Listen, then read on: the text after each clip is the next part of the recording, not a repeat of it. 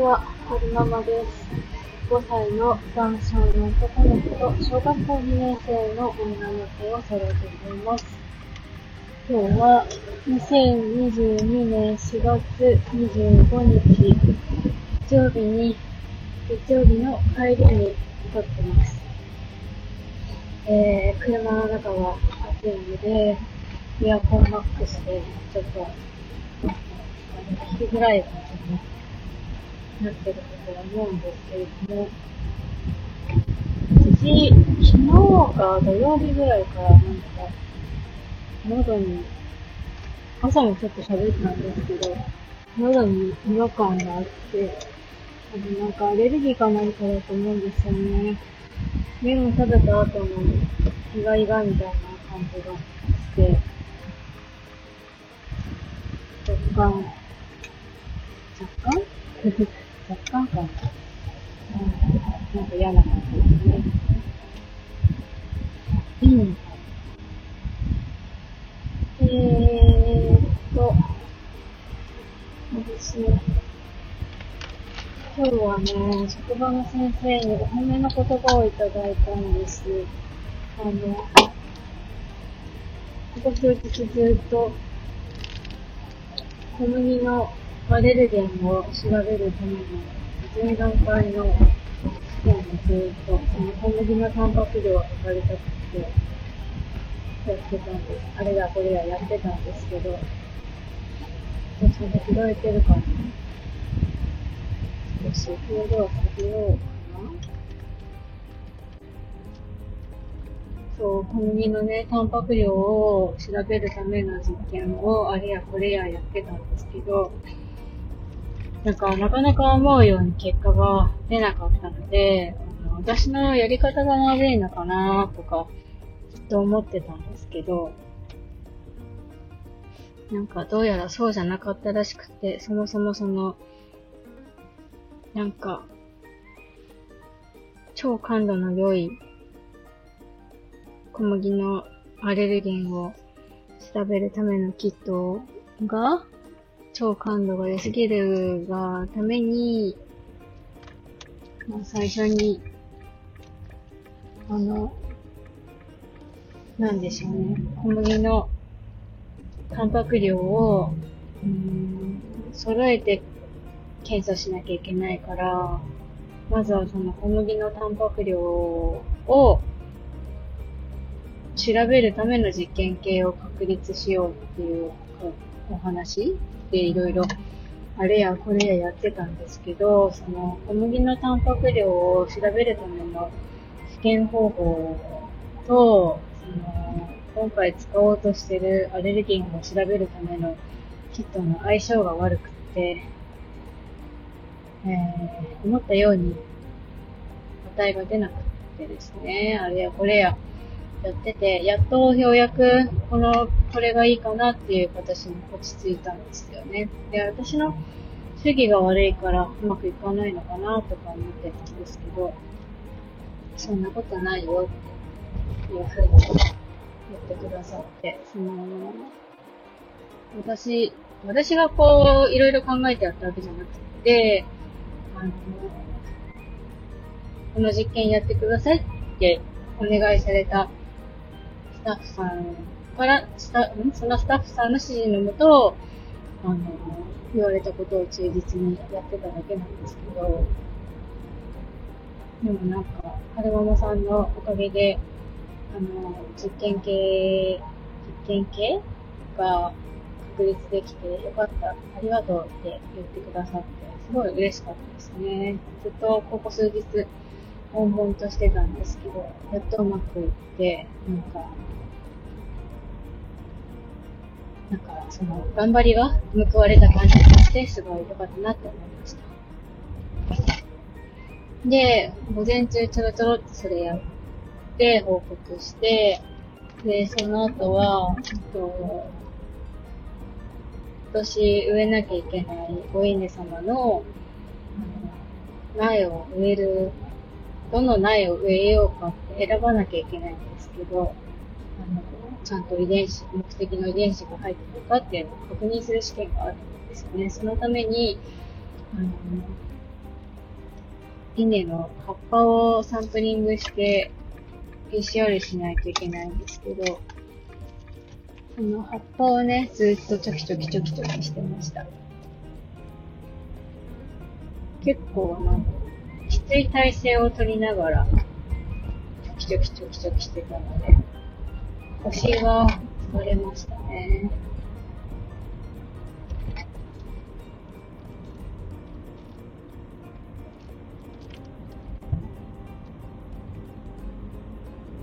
なんで腰が疲れるような体勢だったかっていうと、まあそのサンプリングする場所が、まあ低い位置だったからっていうのがあるように、サンプリングする位置が低い位置だったからっていうのが原因なんですけれども、あの、パン箱って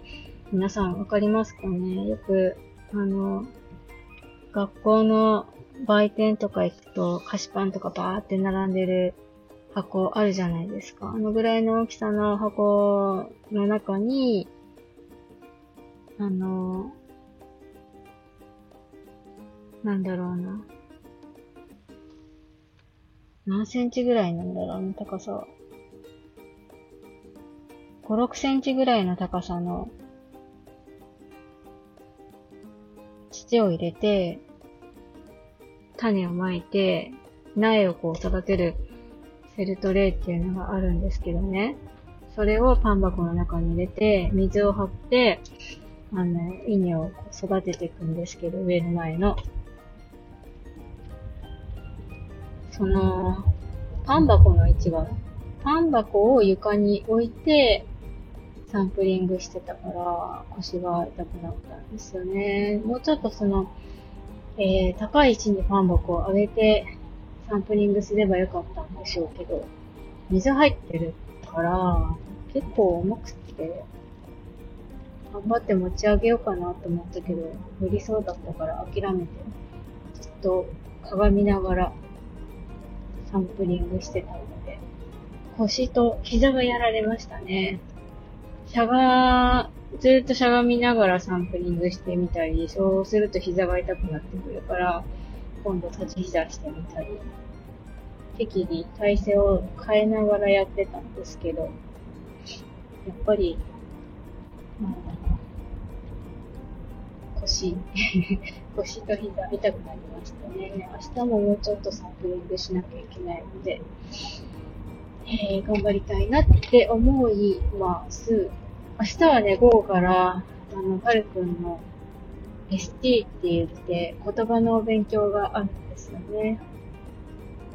だから午前中でお仕事おしまいで、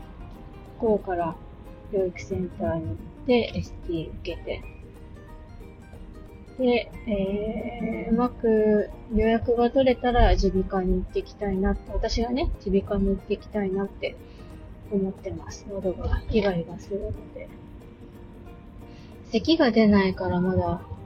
いいんですけど、でもやっぱりね、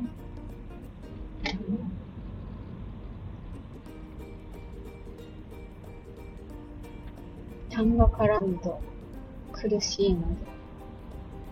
こういう時は我慢せずに、とっとと病院に行って、お薬出してもらった方が楽になれるかなと思うので、明日は行ってきたいなって思います。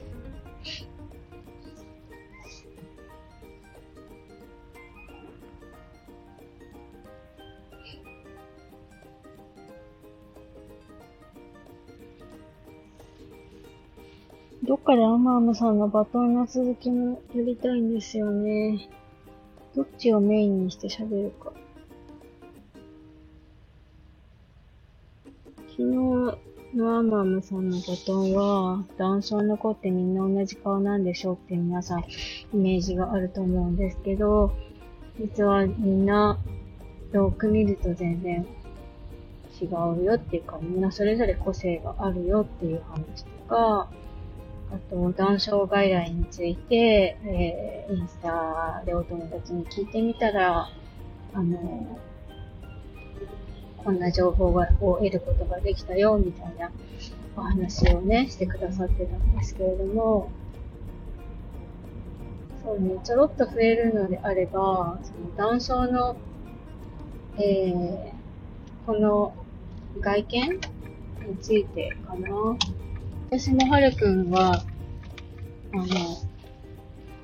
はるくんを、が生まれるまでは、うん、男性の人ってみんな同じような顔なんでしょっていうイメージがあったんですけど、